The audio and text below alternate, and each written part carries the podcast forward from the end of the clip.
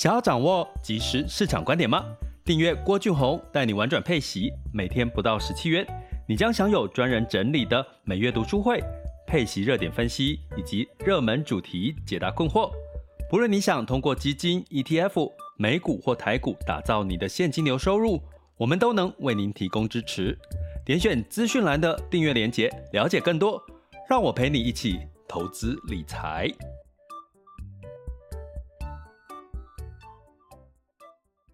各位亲爱的学员以及听友们，大家早上好、中午好、下午好、晚上好。今天是二零二四年的一月二十五日，一月份就即将要告一个段落了。那你说一月份虽然没有开门红，可是，在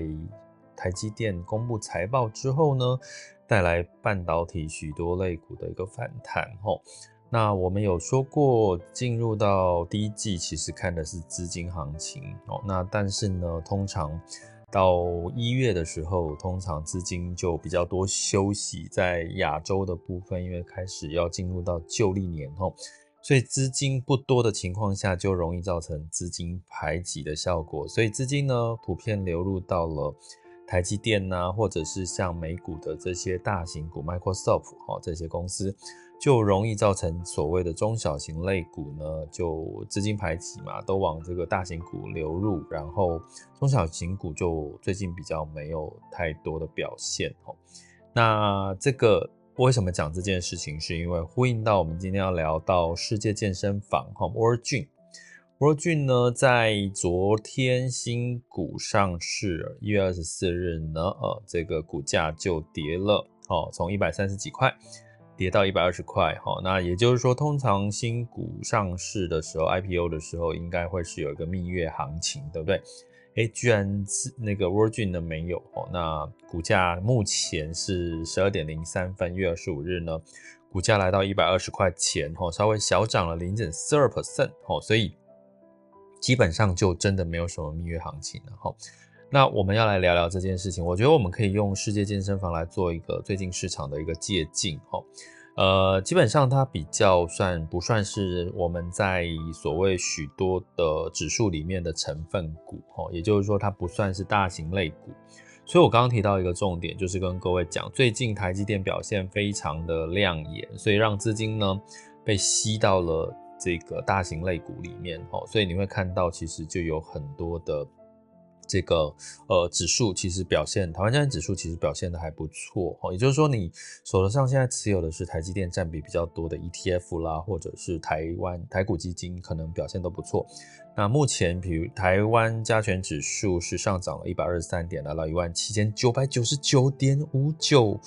差一点就破万八了。诶，它应该中场，诶，中场有破万八哦。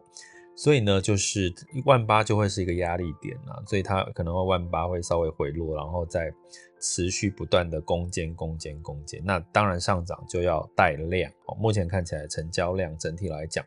跟过去当然还是有稍微的偏保守哦。成交量大概这个目前为止两市加起来是两千六百多哦，两千七不到三千的成交量哦。那当然，这个目前还没有收盘。那但是呢，你会看到几乎就是台积电带动了整个市场的走势。台积电目前的时间上涨一点九一 percent，来到六百三十九块钱哦。那其他的中小型类股普遍今天表现都是比较偏跌的一个情况。这也意味着，其实某种程度，World Gym 它发行新股发行破发，它发行的 timing 时间点真的不是太好。也就是说，如果现在是普遍大型股涨多，大家觉得诶风险偏多了，资金开始流转向小型类股的话，可能 World Gym 的表现可能会有机会稍微好一点哦。就是有时候哦，它的发行的时间的 timing 也是一个很重要的事情哦。怎么说？像台湾站指数是上涨到一万，接近一万八，曾经涨破一万八。可是贵买指数，就是中小型类股的贵买指数是下跌了零点一七 percent 哦，所以就是很明显资金有限的情况下都被吸到大型类股了。所以今年呢，如果你要投资呃指数的话，其实是适合的，或者是呃大型加小型，也是我常讲的价值投资、价值型价值股投资加成长投资，你两个都不能缺席，因为。呃，价值股通常比较偏重大型类股，那成长股就比较偏重小型类股哈。但是目前就是很明显的市场还在等待复苏，等待降息，所以小型股还没有特别的呃表现的情况下，资金就比较容易吼被大型股吼吸走哦，资金的排挤效应。所以这是第一个哈，就是 Word n 呢在蜜月期没有破发，我觉得是其中一个原因。然后，那当然我们要回头看到底 Word n 呢有没有什么值得投资的，或者是它的呃某些哪些情况是我们可以从观察公司的财报哦要特别留意的。那其实这很巧的是，我其实最近跟呃就是呃健身房的教练有聊到，因为 World Dream 其实他们在通常公司要 IPO，如果你是呃健身房的员工，你应该很开心。如果你有机会认到新股的话，哈。不过 World Gym 他们的认股员工认股基本上只只针对比较偏高阶的这个主管，哦，所以一般的员工其实是认不到的，那呃，当然，其实另外呢，其实 World Gym 健身房其实通常它最主要的收入来源就是月费，好，就是说月费或年费，也就是说。呃，通常在这个我们缴交的月费或年费，都是所谓的他们的现金流收入来源。其实，在某种程度，它是一个吸引力。也就是说，健身房如果它有稳定持续的会员收入的话，它在持续的展店的过程当中，其实对它是加分的。也就是说，如果你想要投资一个公司，它你可以预期它的会员收入的稳定现金流，那基本上呢是稳定成长的话，那基本上这家公司应该就是一般我们在看企业财报里面一个很好的指标，也就是说，如果 World Gym 有一个很好的稳定现金流，其实它是呃值得投资的一个呃长期的一个稳定现金流的一个企业。不过目前因为它才刚新股 IPO，所以目前还没有最新的财报的数据了哈。所以我们就来聊一下，就是 World Gym 呢，其实在疫情期间，大家知道疫情期间其实是被呃，健身房当然是受到很大的影响，好像健身房那个时候，大概我们健身房加入，像我自己也是健身房的会员哦，加入的时候他会跟你说有大概好像半年还一年，他是不扣你的会费的，因为那一段时间疫情，他根本不可能去健身房运动，所以呢，他们就主动的，我觉得很好哦，就是主动的说，哎，那我们就持持续好像六个月还是半一年一整年。就不收月费，所以他的现金流那个时候是断炊的哈，所以那个时候其实对健身房是有影响的，因为他的现金流收入就等于是中断哈。那为什么这次破发？我跟各位讲一个数据，我觉得是一个比较大的关键，也就是说，World Gym 呢，目前虽然我们疫情已经世界健身房哈，目前疫情其实已经算告一个段落了哈。不过呢，目前真正回流的哈，我现在给各位看到报道里面的数据哈，这个我觉得是关键哈。来，我来看一下这个数据，数据，数据。也好，三万，也就是说，在疫情前呢，大概跟疫情后，现在二零二三年来看，World 俊的会员人数。是比疫情前少了三万会员哦。我刚刚有提到，其实像健身房的收入来源，最主要就是除了就是月费嘛，还有所谓的教练的这个呃教练收入哈，就是他去这个收这个教练教哎，这叫什么教练费用哦，你去被教练教的那个费用，它是一笔钱，对不对？好，这些主要这些来源哈，所以呢，最主要的来源当然就是我刚刚提到的月费。所以刚刚提到一个重点。它在疫情前跟疫情后，它的会员落差有三万，也就是说，它有三万的会员是流失，就没有再回到健身房，没有再缴费。哦，所以虽然说在二零二三年的这个 World Gym 的营收是毛利率是十六点六 percent，哦，比是，但是二零二零年疫情前是二十三点四 percent，所以你就知道了差别在哪里。其实它的毛利并没有。回复到疫情前的水准，哈，所以呢，你估计刚刚讲到一个数字，如果你对投资世界健身房有兴趣的话，二十三点四的毛利率，percent 的毛利率就会是关键，它有没有机会回升到二十三点四以上，以及它会员人数有没有机会快速的回补三万甚至更多？那这是一个挑战，为什么？因为大家知道现在在台湾的健身房里面有所谓的运动中心，哦，政府也在抢健身房的生意，还有所谓的健身工厂，还有其他的个别的许多的私教，也就是这个私人的教练，哦，各自去开所谓的工作室，去居，呃，然后有很多社区的小型的一些健身房，我相信你们如果有留意的话，会看到这些，那这些所谓的私教的。这些社区型的健身房，我发现最近很有趣的是，他们会去主打一些，就是结合按摩，结合一些呃，就是你运动完运动前后的一些呃按摩啊、复健啊这些相关的一些配套措施。某种程度，它也抢走一定的会员数哦。所以，其实你要观察 World Gym 接下来有没有机会突破刚刚提到了会员回补到疫情前的这个。会员人数以及它的毛利率有没有机会回到二十三点四 percent 以上？这当然就是它的一个挑战。吼，那沃俊如果只看台湾市场的话，当然就会是比较辛苦。大家知道台湾市场毕竟还是跟国际市场还是有一定的一个一个数字的限制。哈，那但是呢，呃，在沃俊我觉得它有一个做得好的地方，就是它在。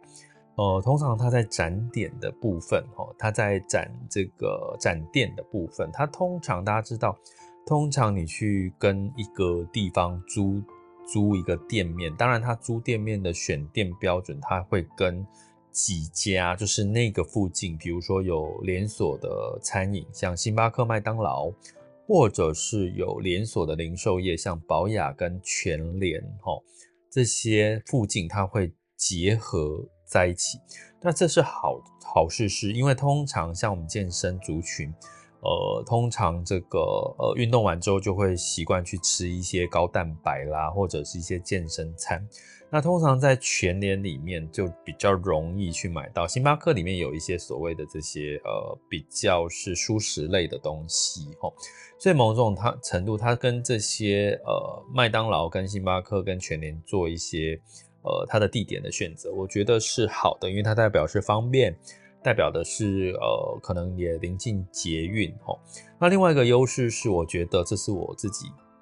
观察到的，就是呃，它某种程度其实是呃，对于它，因为我刚刚讲到，你去租一个地方哦。租一个店面，通常你可能签最多签个十年约哦，可是你知道吗？一家健身房，它设备投入、它的装潢、它里面的这个呃水冷暖冷暖水哈相关的这个设施，都已经花钱都砸下去了。那如果他要必须去展店的话，呃，去换店的话，它成本是高的。所以他很聪明，他通常会跟房东谈好，就是合作。比如说，呃，在这家店里面可能有一些些的这个呃分润的机会，哈，让他有机会在这个这个建筑物或者跟房东建立好更很好的关系，那就让他的这个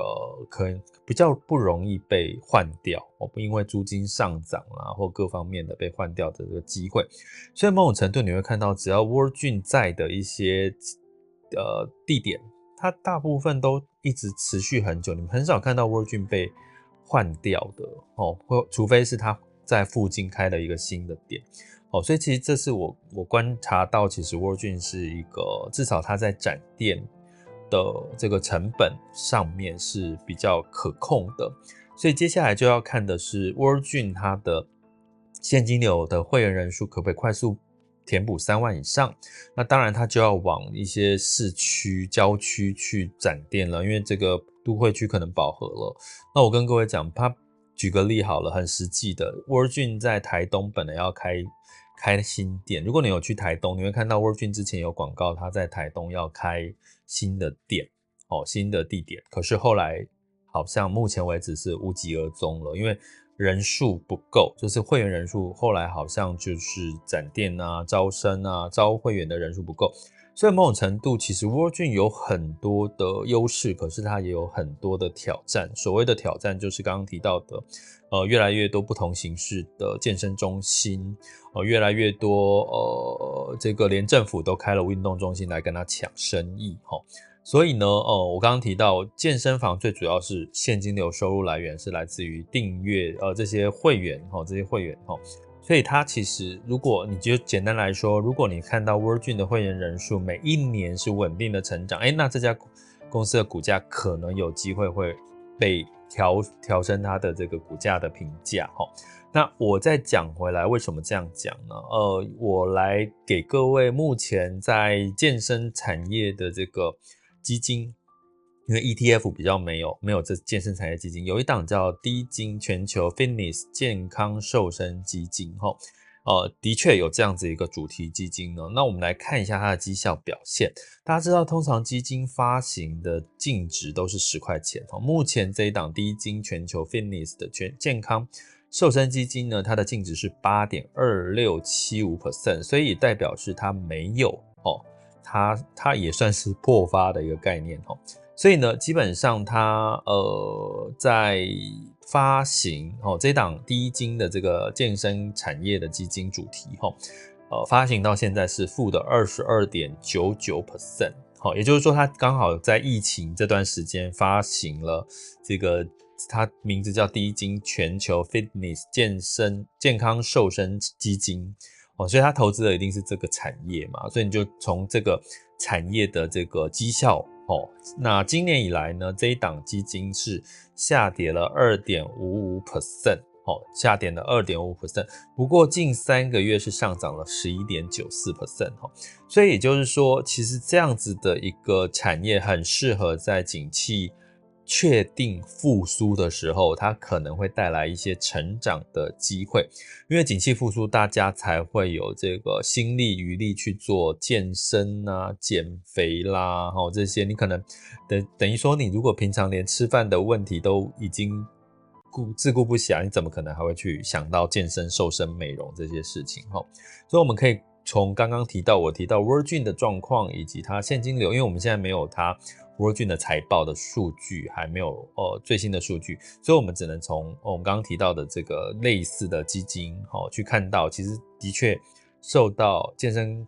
产业受到疫情的干扰，目前虽然已经开始慢慢复苏了，可是还没有完全回到疫情前。那 Virgin 的挑战就是除了外在环境的挑战之外，包含哦它很扎实的，我刚刚提到它的跟。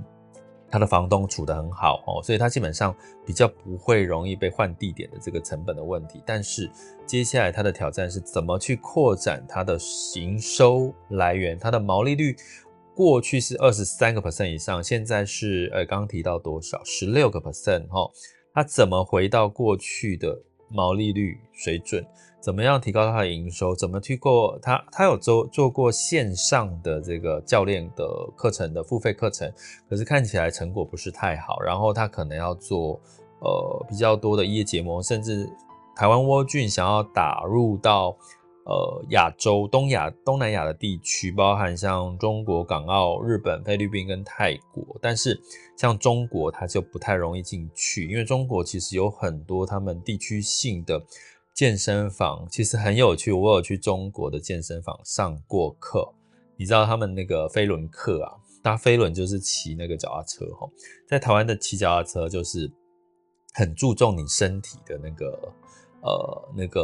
呃律动，你的姿势，你的踩的频率哈。我告诉各位，在大陆。中国大陆他们的健身房的飞轮课是叫做动感飞轮。什么叫动感飞轮？就是你会听一个那个呃很有趣的舞曲齁，然后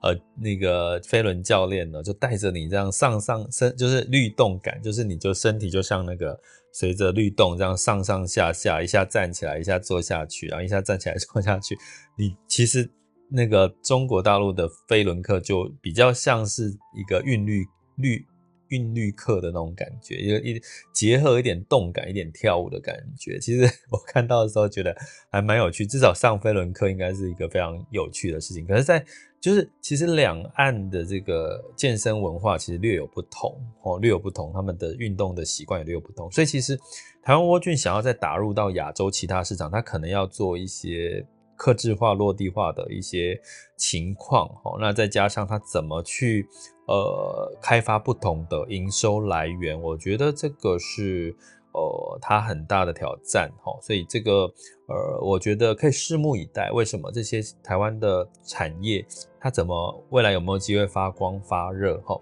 因为像我有跟各位讲过，之前有看过 Luisa 跟 Gogoro 的 Gogoro 的那个呃分析的情况，呃，目前诶、哇，